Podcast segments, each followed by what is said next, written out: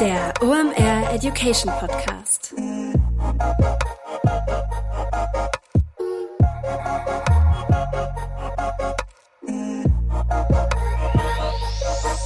Es ist mal wieder Montag, Zeit für eine neue Folge OMR Education. Mein Name ist Rolf Herrmann, ich bin der Chefredakteur der OMR Reports. Heute geht es mal wieder um Jura mit Dr. Martin Gericke. Der war schon zweimal hier im Podcast und wir streiten uns heute mal so ein bisschen. Das ist nämlich sehr interessant. Martin hat folgende These. Inhalte von Corporate Influencern, egal auf welcher Plattform, müssen als Werbung gekennzeichnet werden.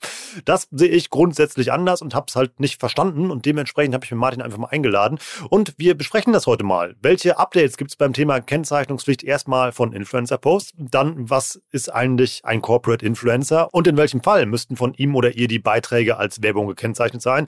Und am Ende gibt Martin noch ein paar Empfehlungen raus, wo du als Brand darauf achten solltest, wenn du äh, ein Corporate Influencer Programm aufbauen möchtest oder das sogar schon unterhältst. Nebenbei, das ist hier keine Rechtsberatung, es ist heute wirklich mal ein Fachgespräch zwischen zwei interessierten Menschen, die in diesem Netz unterwegs sind. Gibt eine ganze Menge spannende Impulse, worüber man nachdenken kann und vor allem auch ja Antwort auf zentrale Fragen, denn Kennzeichnen ist wirklich mega easy und vor allem, wann du es machen musst. Das verrät dir heute Dr. Martin Gericke hier im Podcast.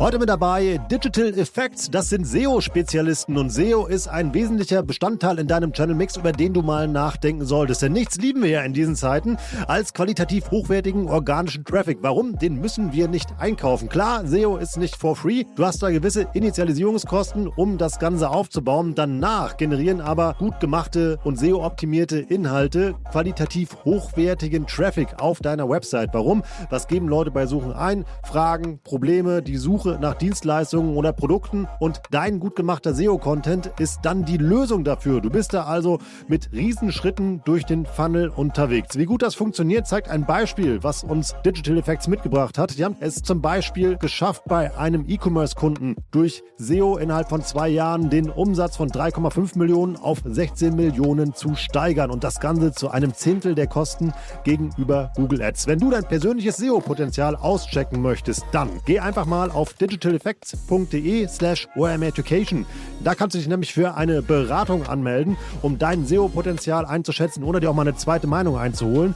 Sicher dir also jetzt den kostenlosen SEO-Check bei Digital Effects unter digitaleffects.de slash omeducation.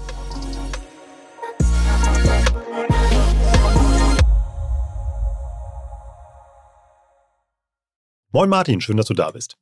Vielen Dank für die Einladung in guter alter OMR Education Tradition. Wer bist du? Was machst du da? Und warum ist es einfach eine saugute Idee, mit dir über das Thema Kennzeichnungspflicht bei Corporate oder Influencer Marketing zu reden? Ich hoffe, es ist eine gute Idee. Ich bin Martin, Martin Giericke, bin Anwalt bei CMS. Seit zwölf Jahren bin ich jetzt Rechtsanwalt.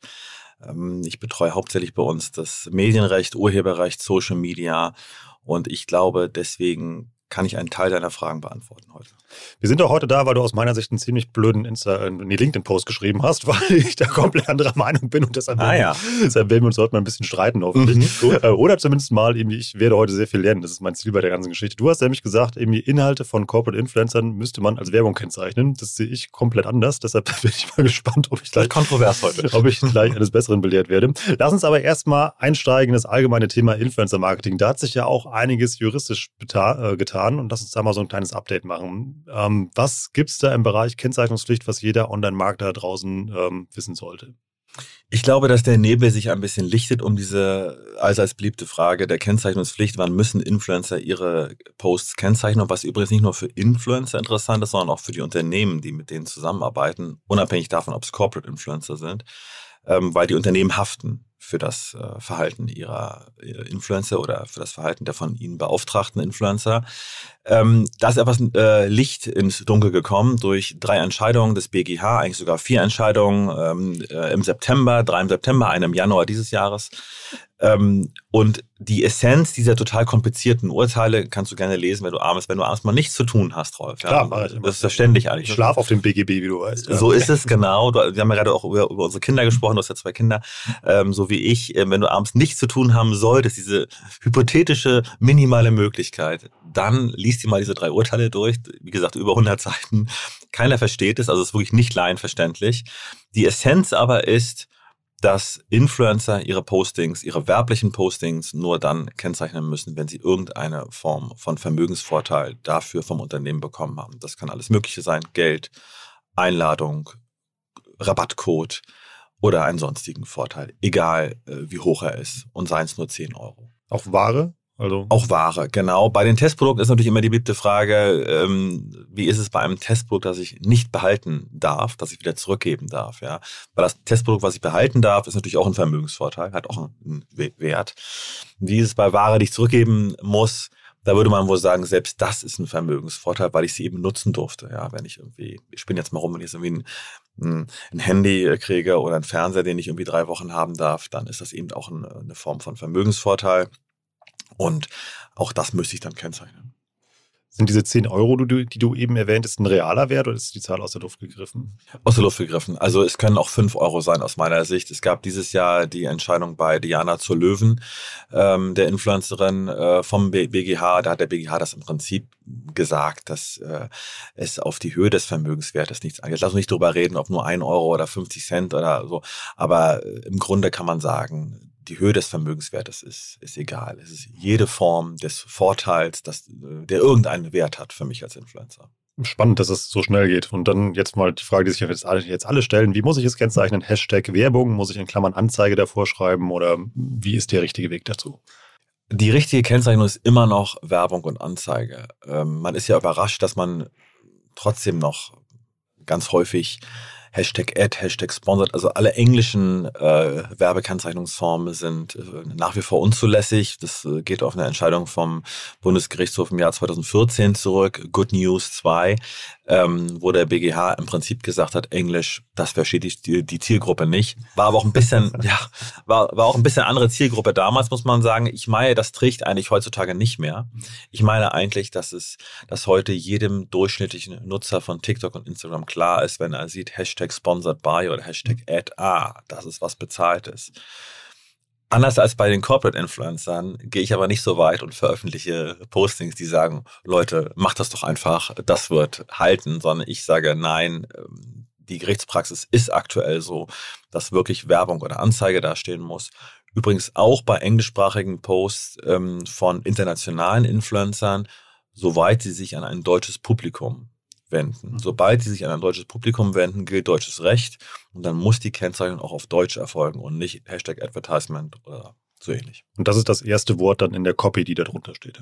Das ist das, genau, das ist das erste Wort, ähm, was vor meinem Textbook vor der Caption oder in der Caption stehen muss. Es darf nicht versteckt werden zwischen anderen Hashtags, nicht am Ende.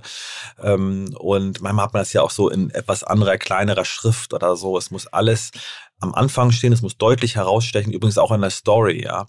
Ähm, da darf das nicht in viel, viel kleinerer Schrift als die Hauptwerbebotschaft erscheinen. Ja, wenn die Hauptwerbebotschaft, ich sage jetzt mal irgendwas, wie Arial 10 ist, ja, dann muss äh, das ähm, die Werbekennzeichnung auch Arial 10 sein. Ja, also das muss in derselben Schriftgröße eigentlich sein. Ich glaube nicht, dass irgendwer kommen wird von den abmahnenden Verbänden, ähm, die bei einer etwas kleineren Schriftgröße da einschreiten. Aber es darf eben nicht minimal sein. Es darf auch nicht hinter dem Profil-Icon links oben verschwinden, das Werbung. Ja, man muss es gut sehen können. Wer anfängt, den Charakter ähm, der, der Kennzeichnung zu verschleiern, indem er das kleiner macht, ja, oder versucht irgendwie links unten am Rand und rechts unten, der ist entlarvt, ehrlich gesagt, weil er ja offenbar dann was verschleiern will oder was verheimlichen will und das zeigt ja schon dann äh, die Gesinnung, sag ich jetzt einfach mal. Ja, man muss die Werbekennzeichnung vernünftig und ordentlich klar erkennbar für Dritte anbringen. Und ähm, um jetzt mal für diesen Creator- und Influencer-Bereich halt mal den abzuschließen, das kann ich dann regeln über eine Vereinbarung, die ich als Unternehmen treffe, wo ich das dann klar reinschreibe, wo ich sage, wenn du bitte den Content veröffentlichst, erstes Wort bitte Fettanzeige und dann bin ich als Unternehmen, also als Auftraggeber juristisch aus dem Schneider. Genau. Es gibt ähm, Entscheidungen, die sagen, wenn du Vereinbarungen schließt mit deinem, mit deinem Influencer, dann können das AGB sein, wenn du mehrere Influencer hast, also allgemeine Geschäftsbedingungen. Und in diesen allgemeinen Geschäftsbedingungen, die schützen immer sozusagen den, äh, den schwächeren Part, sag ich jetzt mal, den Verbraucher bei uns beiden, wenn wir äh, als Verbraucher unterwegs sind. Der Influencer ist vielleicht nicht immer als Verbraucher, sondern auch als, ähm, sondern auch als gewerbliche Person tätig. Das ist sogar sehr häufig so. Aber in AGB sagen diese Entscheidungen, kannst du nicht einfach sagen, du wirst schon richtig kennzeichnen, wir geben dir nichts vor, sondern es empfiehlt sich zur Sicherheit schon, dem Influencer auch Guidelines oder bestimmte äh, Regeln an die Hand zu geben. Und dazu könnte gehören, äh, du jetzt bitte werbliche Beiträge mit Werbung oder Anzeige. Wenn das nicht passiert, muss ich dafür ins Gefängnis oder dafür sehr, sehr viel Geld zahlen? Dafür musst du ins Gefängnis. Nein, also als Unternehmen jetzt oder als Influencer? ist eigentlich sowohl als auch. Sowohl als auch. Also wie gesagt, Unternehmen haften für ihre Influencer, für die von ihnen beauftragten Influencer. Da gibt es dann immer diese herrlichen Abgrenzungskriterien. Wie ist es eigentlich, wenn ich einen Influencer nicht explizit beauftrage, was zu tun. Also ich schicke ihm das Testprodukt und sage, bitte berichte positiv, sondern ich schicke es ihm nur. Mhm. Ich schicke es ihm und schreibe gar nichts. Ja, ähm, oder ich schicke es ihm und sage, äh, es wäre nett, wenn du was machst. Du musst aber nichts machen. Ja. Wo fängt jetzt da die Beauftragung an und wo, wo hört sie auf? Ähm, klar, wenn du was schickst und sagst, bitte mach und du bekommst dafür sogar noch on top was oder du kannst das Testprodukt behalten, dann ist es eine Beauftragung. Ähm, der entgegengesetzte Fall wäre, ähm, du schickst einfach nur was hin, ohne was zu schreiben, sondern einfach, oder du schreibst von mir aus nur viel Spaß damit und rechnest vielleicht insgeheim damit, er würde was machen. Das ist wohl noch keine Beauftragung. Jetzt kommt noch der Mittelfall, ich schicke was hin und sage, dir ist es freigestellt, ähm, es wäre nett, wenn du was machen würdest. Mhm. Der wurde noch nicht entschieden. Ähm, da sage ich immer, wenn ich das einmal mache, glaube ich, haben wir noch keine Beauftragung. Wenn ich aber das zehnmal mache und zehnmal hat der Influencer das Ding veröffentlicht, mhm. positiv für mich als Unternehmen, dann ist das wie eine Beauftragung. Oder auch wenn ich das ähm, 20 Mal bei 20 verschiedenen Influencern in der gleichen Woche mache. So, sowas zum Beispiel, ja. Da ist ja dann ganz klar, wohin äh, die Absicht des Unternehmens geht und äh, dann ist das sicherlich eine Beauftragung. Jetzt aber nochmal, ich habe nicht auf deine Frage geantwortet. Richtig.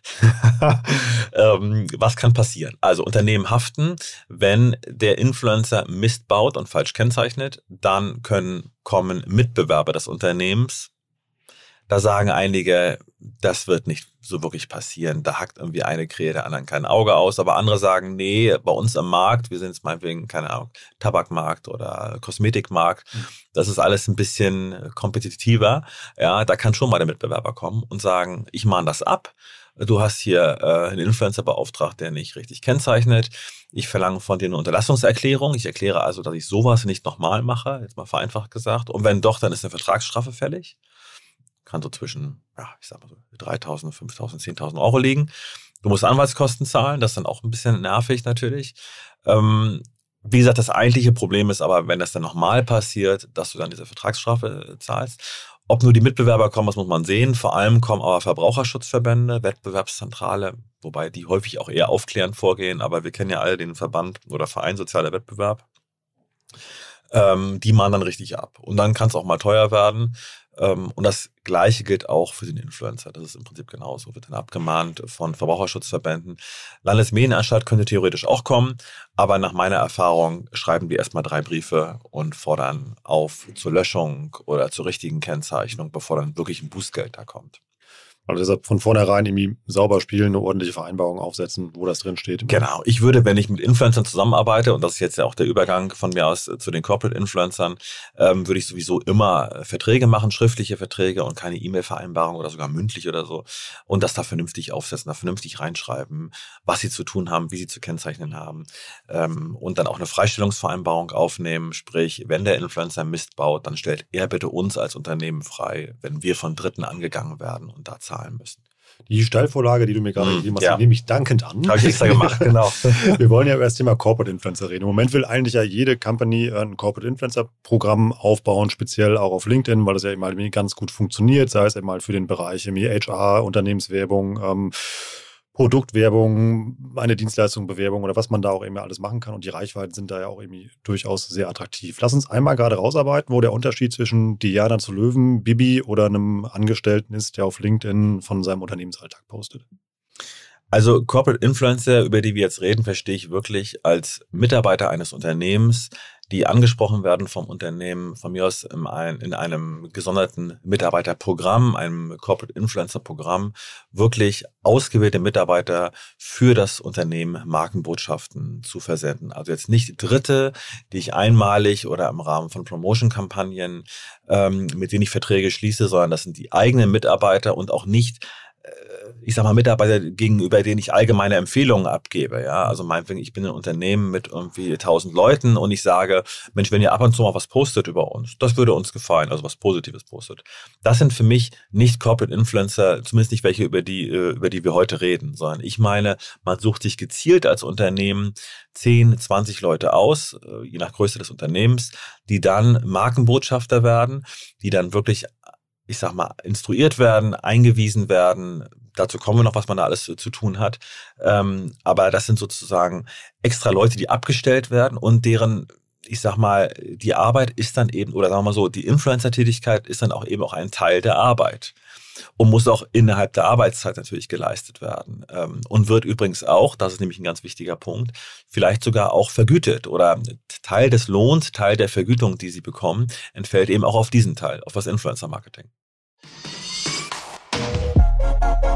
Heute mit dabei Pipedrive, neues Jahr, neue Ziele und vor allem, wenn du im Bereich Sales arbeitest, egal ob in einem großen oder kleinen Unternehmen, hast du sehr konkrete Sales-Ziele, die du erreichen sollst und vor allem auch möchtest. Ein strategischer Vorteil ist es dabei, wenn du den Überblick behalten kannst. Und dafür brauchst du das passende CRM und das ist Pipedrive. Pipedrive ist mehr als nur eine stumpfe Pipeline. Pipedrive bündelt nämlich alle relevanten Informationen zu einem Kunden für dich. Darin findest du sämtliche Vertriebsaktivitäten und Gespräche und vor allem verpasst du auch so keine Nachfassaktion und steigerst so signifikant signifikant deine Abschlusschance. Wir benutzen das hier bei OMR selber und es ist wirklich richtig einfach zu bedienen und sich darin zurechtzufinden und ein richtig tolles Tool. Also jetzt einfach mal pipedrive.com aufrufen und sicher dir da deine 14-tägige kostenlose Testversion und erreiche so viel einfacher deine Ziele für 2024.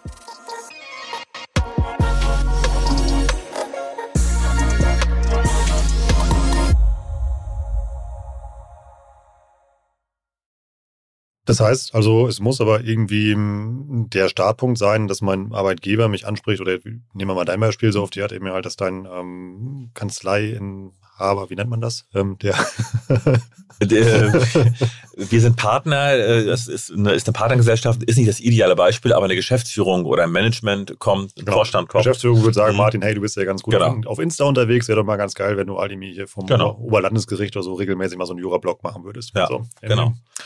Ähm, Richtig, genau. Und der, der Unterschied ist eben, ich gebe keine allgemeine Empfehlung oder ich sage nicht, es wäre ganz nett, wenn ihr das alle mal macht, sondern ich ziehe mir die richtig ran und sage, ihr seid es jetzt, ihr bekommt den Hut auf, ja, mhm. und ihr postet jetzt. Und zwar unter unserer Anleitung. Mhm. Und wenn er das oder er oder sie das nicht tut, sondern einfach, weil er oder sie Bock drauf hat, dann ist es was anderes. Dann ist es was anderes. Wir können gleich, wenn wir nochmal zur Frage der Kennzeichnung kommen und das, was dich da so äh, erstaunt hat, sag ich jetzt mhm. mal, milde oder diplomatisch gesprochen. Dann kommen wir nochmal zum Unterschied. Was ist der Unterschied zwischen dem, der richtig äh, sozusagen angeleitet wird und dem, der sagt, ich mache das freiwillig und von mir aus und ich brauche nicht mein Unternehmen, das mir das sagt oder das mich da anleitet. Ich mache mhm. das einfach.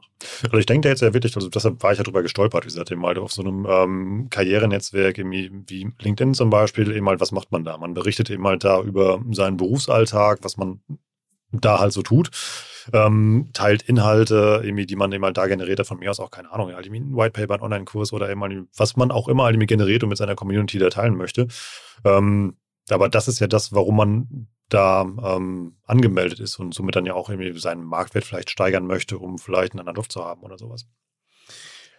Genau, also wenn man sich anschaut, was ist eigentlich der Unterschied zwischen Corporate Influencern und normalen Influencern, ähm, dann ist es das, was ich gerade gesagt habe, dass die Corporate Influencer eben eigens dafür vom Unternehmen abgestellt werden. Wenn man sich jetzt anschaut, wann müssen normale Influencer, in Anführungsstrichen, ähm, die Inhalte kennzeichnen und wann mal nicht, dann habe ich ja vorhin gerade gesagt, wenn sie keine Gegenleistung dafür bekommen haben vom, vom Unternehmen, dann müssen sie auch nichts kennzeichnen. Die andere Ausnahme, wann man nicht kennzeichnen muss als normaler Influencer, ist, wenn der Post so geschäftlich aussieht und so werblich aussieht, dass jeder sagt, äh, das brauchst du nicht kennzeichnen. Das ist natürlich kein privater Post. Denn das ist ja der Sinn der Kennzeichnungspflicht. Ähm, wir haben das Trennungsgebot in Deutschland. Jedem Leser, jedem Zuschauer muss immer klar sein, habe ich es jetzt hier mit unabhängigen redaktionellen Inhalten zu tun oder habe ich es jetzt hier mit werblichen Inhalten zu tun? Und da das manchmal nicht ganz klar ist, müssen werbliche Inhalte getrennt behandelt werden und auch gekennzeichnet werden. Damit, wie gesagt, jeder versteht, aha, jetzt kommt die Werbung, jetzt kommt eben nicht mehr die unabhängige Meinung von Rolf Herrmann. Ähm, und das braucht man natürlich nicht diese, diesen, diesen Hinweis, aha, jetzt kommt Werbung, wenn jedem sowieso schon klar ist, das ist Werbung. Schönes Beispiel ist immer, wenn ich irgendwo äh, ein Chanel-Plakat sehe am POS oder wo auch immer, dann wird da oben nicht rechts Anzeige stehen. Ab und zu ist das sogar mal der Fall, aber in der Regel nicht. Warum? Weil jedem klar ist, das ist eine Werbeanzeige. Da, werde ich nicht getäuscht über irgendeinen tatsächlichen Charakter. Also zwei Ausnahmen, wann ich nicht kennzeichnen muss. Ich habe gar nichts bekommen vom Unternehmen. Ich mache das for free. Oder jedem ist schon insgesamt klar, das ist Werbung. So, jetzt kommen wir zum Corporate Influencer. Jetzt können wir überlegen, ich bin Corporate Influencer und ich veröffentliche einen Beitrag bei LinkedIn, bei Instagram für mein Unternehmen. Erste Frage, muss ich es aus dem Grunde nicht kennzeichnen, weil ich kein Geld bekommen habe? Würde man sagen, nee, die Ausnahme greift hier nicht, du bekommst ja Geld. Das und mein Gehalt, oder? Das Gehalt, genau. Das kann man zumindest so auslegen. Deswegen habe ich vorhin gesagt, es kommt eben genau darauf an, ob du ausgewählt wirst, ob du das in deiner Arbeitszeit machst, ob du auch Anweisungen bekommst vom Arbeitgeber, dass du das so und so zu machen hast, oder ob du das selbst machst. Wenn du das nämlich selbst aus eigenem Antrieb abends machst, weil du sagst, ich finde mein Unternehmen cool, dann bekommst du wohl kein Geld dafür vom Unternehmen. Deine Vergütung, deinen Lohn, den du bekommst, den bekommst du für was ganz anderes, aber nicht für das abendliche Posting. Und ich glaube, aus dem Grunde müssen die Leute nicht kennzeichnen, ihre werblichen Posts. Das ist aber ja beim Corporate Influencer genau anders. Da haben wir ja gesagt, wir können davon ausgehen, ein Teil des Lohns ist vielleicht auch dafür. Das heißt, diese Ausnahme, die greift schon mal nicht, dass wir sagen können, naja, der bekommt doch gar kein Geld. Doch bekommt er. Jetzt greift nur noch vielleicht die andere Ausnahme, nämlich jedem Dritten ist doch klar, das ist doch Werbung. Ich glaube, daran denkst du. Ich glaube, du hast wahrscheinlich vor Augen, dass du sagst, naja, bei LinkedIn, wenn, wenn da Rolf Herrmann für OMR was postet, ist doch jedem klar, das ist jetzt nichts Privates, oder? Das, glaube ich, ist doch wahrscheinlich dein Gedanke. Wie soll das privat sein? Das ist doch ganz klar, dass das geschäftlich ist. Warum muss ich es kennzeichnen? Mein Gedanke ist dabei halt ein anderer. Also zum okay. Beispiel, erstmal kann man es immer dem Frontend ja gar nicht nachvollziehen, wann der Content erstellt worden ist. Also zum Beispiel, wenn der um, ähm, ja, um 9.30 Uhr halt, dann haben wir im Podcast ja auch schon divers besprochen, wann mhm. der beste Posting-Zeitpunkt halt bei LinkedIn ist. Mhm. Ähm, den kann ich ja zu einem ganz anderen Zeitpunkt erstellt haben. Ähm, Wann ist eigentlich der beste Zeitpunkt? Will auch mal wissen für meinen LinkedIn-Account. 9.30 Uhr? wann auch immer deine Community online ist. Also wann du deine so. Leute mir erreichst. Also gibt ja irgendwie, gibt ich, ich, die, Welche Community, Rolf? Ich dir den Link, Martin, und wir packen ihn in die Show dann könnt ihr das mal nachhören. Dann mit Britta und Celine schon mal besprochen. Ja. Super. Ich brauche eigentlich auch einen Push für meine Kanäle. Vielleicht kann ich auch mal von euch endlich auch mal profitieren. Vielleicht kann es auch mal andersrum laufen. Hm. also Gut. ist im Frontend halt nicht ersichtlich, wann ich diesen Beitrag halt geschrieben habe. Habe ich es eben halt irgendwie zu meiner, in meiner Freizeit gemacht oder wann auch nicht. Zum Zweiten mhm. ist es ja so, und das macht ja jeder da so, wie, auf dieser Plattform speziell regt sich, regt sich ja jeder eben mal darüber auf, wenn man immer sagt, hey, guck mal, ich war gestern irgendwie Tretboot fahren mit meinen Kindern, da heißt es immer, das ist ja Insta- oder Facebook-Content, das hat ja hier nichts zu suchen. Wir sind ja eine Business-Plattform. Das heißt, man tauscht sich ja über seinen Arbeitsalltag aus. Und mhm. das sind ja die Postings, die man da macht. Und man bekommt ja, da gebe ich dir recht, wenn du sagst, du hast halt ein Programm, E-Mail-Leute werden dafür freigestellt. Ähm, jeden Freitag von 16 bis 18 Uhr habt ihr Zeit, ähm, euer Social Media zu befüttern und man postet dann genau in diesem Zeitraum, ähm, dann finde ich, könnte man das so sehen. Aber ansonsten ist es ja einfach, worüber willst du sonst sprechen? Also irgendwie auf so einer Plattform. Genau, also wenn wir jetzt mal LinkedIn nehmen oder Xing als Berufsnetzwerke, das Argument, das lässt sich ja hören, dass man sagt, du brauchst aus dem Grunde nicht kennzeichnen, weil da ist alles geschäftlich und alles kommerziell, da erwartet irgendwie keiner privaten Content. Sehe ich aber nicht so. Nach meiner Ansicht und wie ich das wahrnehme, äh, wird LinkedIn wie ein Social Media Network gerade behandelt und jeder postet und zwar nicht nur äh, kommerzielle Inhalte, sondern die, die Inhalte, die er gerne mag. Ja, das ist zum Teil auch der Berufsalltag natürlich, aber auch der private Alltag. Mhm. Kollegen von mir, Anwaltskollegen, äh, ähm, gibt es die, die, die posten einmal am Montag oder jeden Montag äh, die CD der Woche so ungefähr, ja oder ähm, wie sie wie sie auf dem Nachhauseweg sind oder wie sie den Hund ausführen oder wie sie gerade Achtsamkeit leben. Ja, das sind ja alles keine beruflichen Themen, ehrlich gesagt, sondern das sind private Themen. Das heißt, wenn wir anerkennen, dass LinkedIn immer mehr wie ein Instagram wird oder na, TikTok nicht, aber wie Facebook wird, ja, das heißt, wir haben einen Mix aus geschäftlich und privat. Dann brauchen wir ja wieder das Trennungsgebot, das uns sagt, Leute, hier ist Werbung und hier ist privater Inhalt. Und deswegen sage ich, auch bei Corporate Influencern, die immer mal wieder was Privates posten, müssen diese LinkedIn-Posts gekennzeichnet werden, die sie als Corporate Influencer für das Unternehmen fertigen, weil eben wir die Unsicherheit haben. Also sie bekommen erstens dafür Geld, das Kriterium ist erfüllt. Und zweitens, ich kann eben nicht sagen, wieso, hier wird keiner getäuscht, alles ist kommerziell bei LinkedIn. Nee, ist eben nicht alles kommerziell, sondern vieles ist auch privat. Viele posten auch private Inhalte und deswegen meine ich, ist es schon erforderlich, dass man bei LinkedIn, bei Xing eben auch und erst recht bei Instagram und Facebook diese Inhalte kennzeichnet.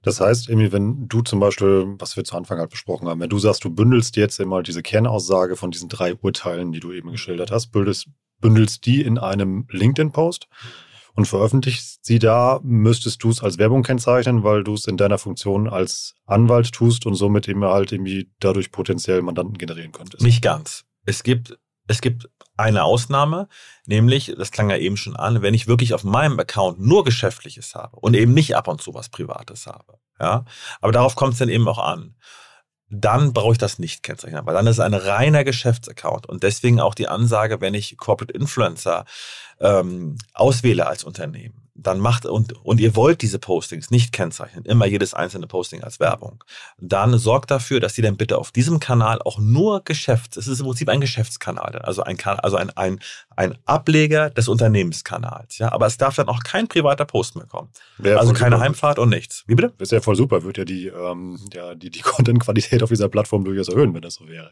Ja, oder man kann aber dagegen auch sagen, es ist nicht gut, weil es fehlt so ein bisschen die Authentizität und das Natürliche und vielleicht auch der private Einblick vom Arbeitnehmer, ja, dann ist eben vorbei, dass ich vom, äh, vom Heimweg poste. Oder dass ich vielleicht die Betriebsfeier, kann man überlegen, ob Betriebsfeier schon geschäftlich ist oder noch, noch privat ist. Ist ja auch ein Einblick ins Arbeitsleben, genau wie der Weg hin, der Weg zurück. Achtsamkeit zum Beispiel. Voll stark. Würde ich, würde ich auch da reinschmeißen, zum ja. Beispiel so Work-Life-Balance, muss ja. man ja auch gucken. Ähm, so, jetzt mal den CD-Tipp von deinen Kollegen halt mal ranzuziehen, wenn, wenn du sagst, mal, das ist dein, dein Power-Song, um in den Flow zu kommen. Ja. Das ja, das ist schon ganz schön weit. Aber wie zum Beispiel, also, also alles, was du mit der Arbeit verargumentieren kannst, ähm, finde ich, gehört dann ja dazu. Ja, also wenn der Account rein geschäftlich ist, der individuelle Account, es kommt nicht aufs gesamte Netzwerk an, sondern auf deinen mhm. Account. Wenn der nur, also wenn jetzt der Rolf Herrmann Account bei LinkedIn, wenn das nur OMR-Postings sind. Ist er, ja, ja. Ist so, ja? Also steht ja auch drüber. Es fängt ja schon damit an, allein wenn du, ähm, sehe ich das bei LinkedIn immer noch so ein bisschen kritisch, weil es fängt ja allein schon damit an, wie du Leute halt irgendwie suchst und siehst. Das erste, was du liest, ist die Berufsbezeichnung. Da steht ja nicht quasi mal hier irgendwie äh, Rolf Herrmann ähm, Angler und Familienvater, sondern eben halt, da steht dann ja mein Jobtitel. Danach suche ich ja auch Leute, damit äh, vernetzt man sich ja eben halt auch und ähm, es ist schon klar, wohin die Reise geht und welche Art von Inhalten ich da erwarte. Dann brauchst du deine einzelnen Inhalte nicht zu kennzeichnen. Hast du einen Account, ähm, wo du mixt und sei es nur 80, 20, also 20 Prozent Postings ähm, abends von der Veranstaltung, die nicht beruflich ist, ähm, oder was anderes, dann musst du Inhalte kennzeichnen. Deswegen der Tipp an die Unternehmen, die jetzt mit Corporate Influencern zusammenarbeiten wollen, es ist schon klar, dass ähm, ihr das nicht wollt, dass ihr da je, vor jedem Post die Werbung schreibt. Ähm, dann sorgt aber dafür, dass dieser Account ein reiner, wirklich ein rein geschäftlicher Account wird. Kann man das dann nach Plattformen teilen? Also, also wie zum Beispiel irgendwie bei ähm, LinkedIn, wenn man sagt, immer hier, das ist eh irgendwie im Idealfall halt eine Karriereplattform, ist ähm, bei Insta, verschwimmen dann bei Insta vielleicht eher so die Grenzen?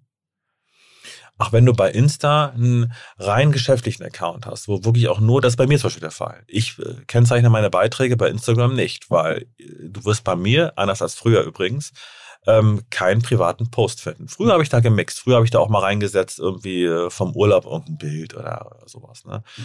Ähm, aber wenn du einen rein geschäftlichen Account hast bei Instagram, dann brauchst du die einzelnen Beiträge auch nicht zu posten. Aber ich sage dir, also bei Xing nehme ich das nicht so stark wahr, aber ich bin auch nicht so super intensiv auf Xing. Aber bei LinkedIn, klar, es gibt natürlich Anwaltskollegen von mir, die posten einfach nicht viel. Und wenn sie posten, dann ist es beruflich. Mhm. Aber die, die sich als Influencer dafür stehen, ähm, da ist es wirklich so, dass die, dass denen immer mal wieder was Privates raus, rausrutscht.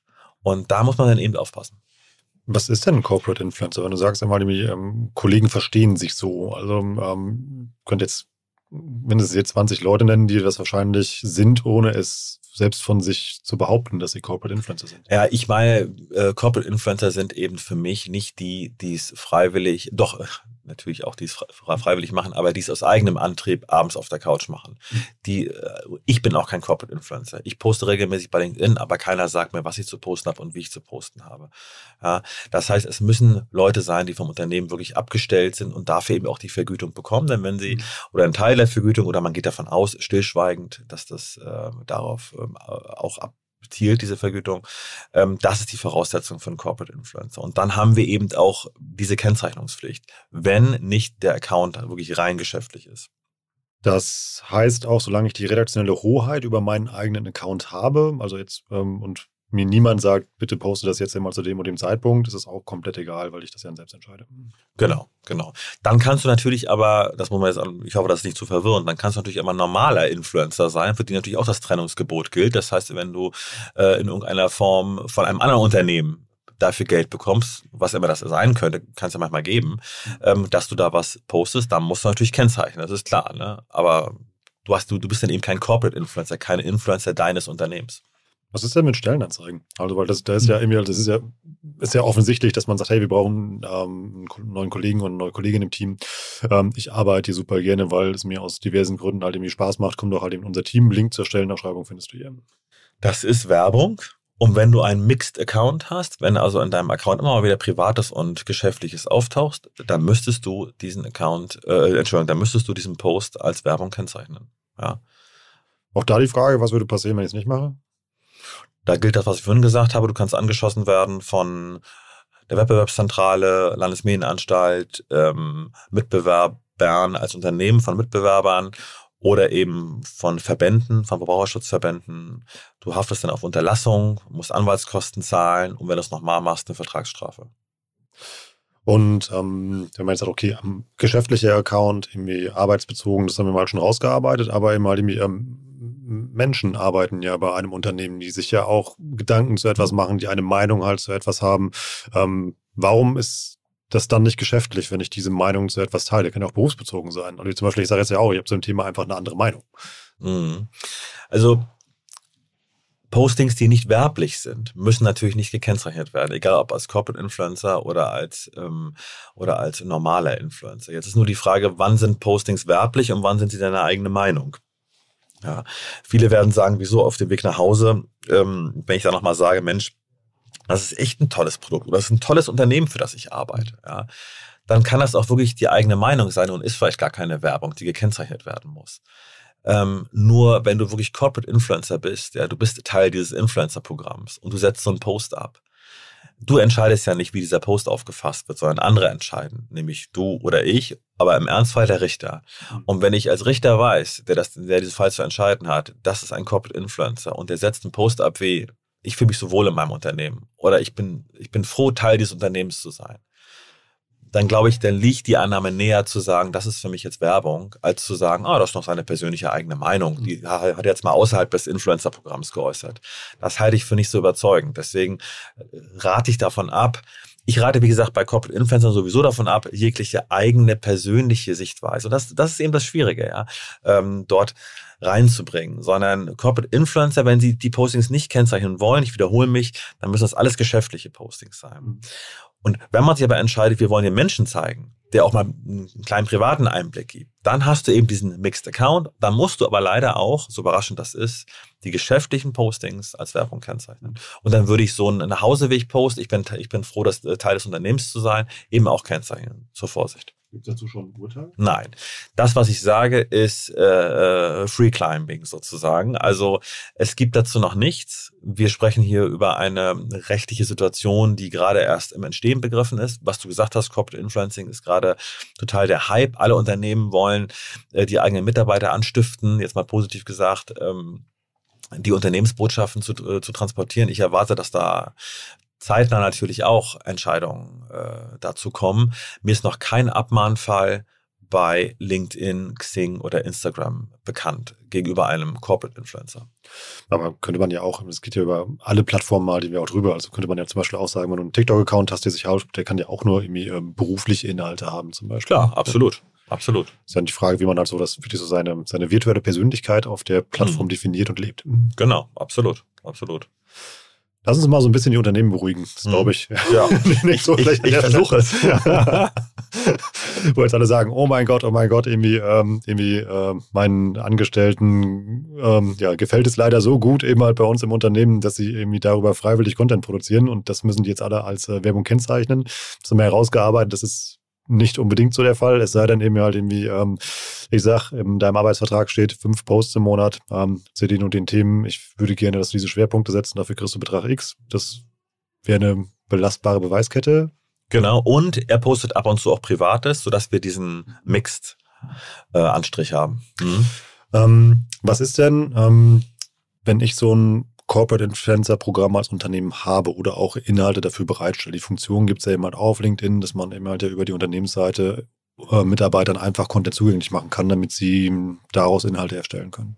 Also mein Ansatz ist aber, wenn ich was mache, dann muss man es richtig machen. Ja, das heißt, ich würde dann mit diesen Leuten vielleicht sogar äh, die Verträge, die Arbeitsverträge ergänzen und das auch explizit aufnehmen als Teil der Arbeit, als Teil der Leistung, die ich zu erbringen habe als Arbeitnehmer.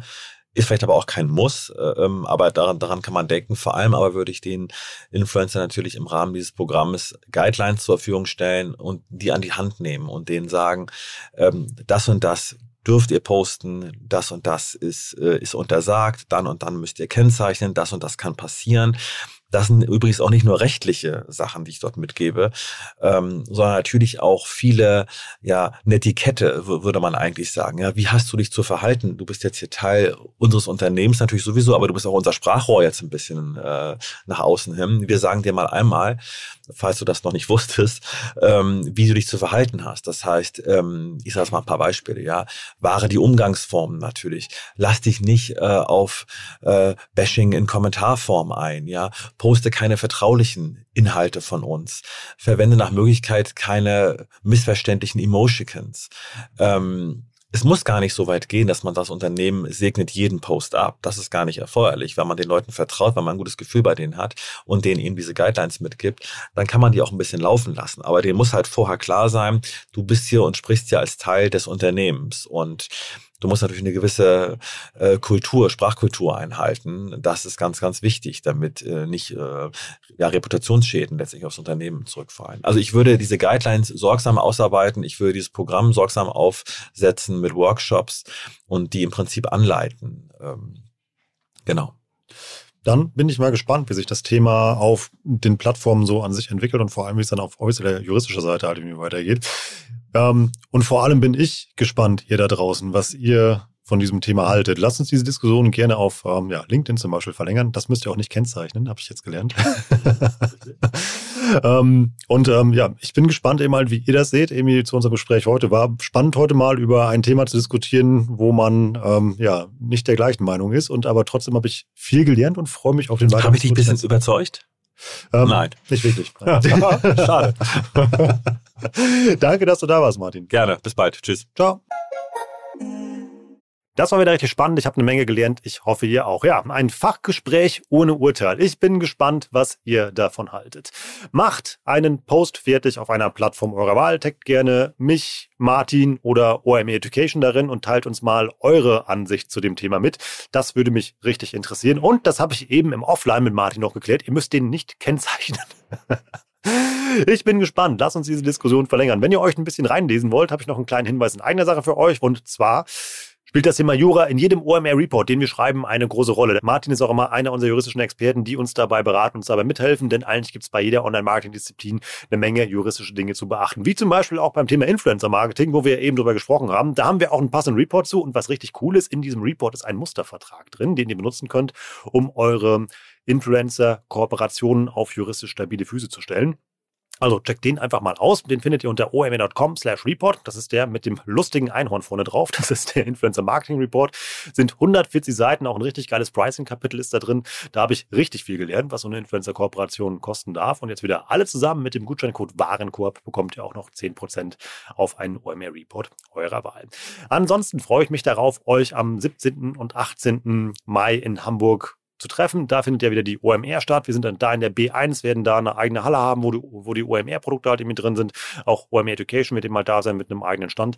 Ähm, kommt einfach vorbei, sagt Hallo, freut das Team riesig mal mitzubekommen, wer mit ja, den Produkten, die wir machen, halt irgendwie ja, damit lernt, damit interagiert und die mal die einfach nutzt, gibt uns da auch gerne Feedback zu. Ansonsten, wenn ihr mich da rumlaufen seht, haltet mich einfach mal fest, sagt, hey, ich höre deinen Podcast, ähm, gibt mir da auch Feedback jeglicher Art mit. Das freut mich immer richtig mal mitzubekommen, wer da mit AirPods oder mit Kopfhörern durch die Gegend läuft und wo ihr das hört.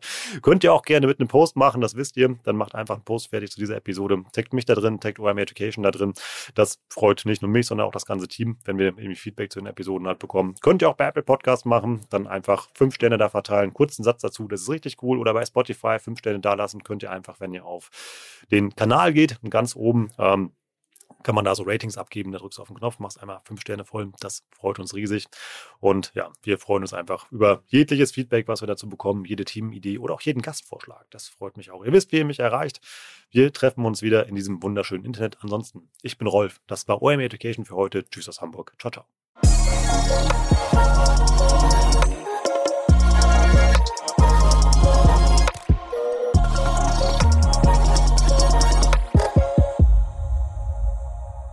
Dieser Podcast wird produziert von Podstars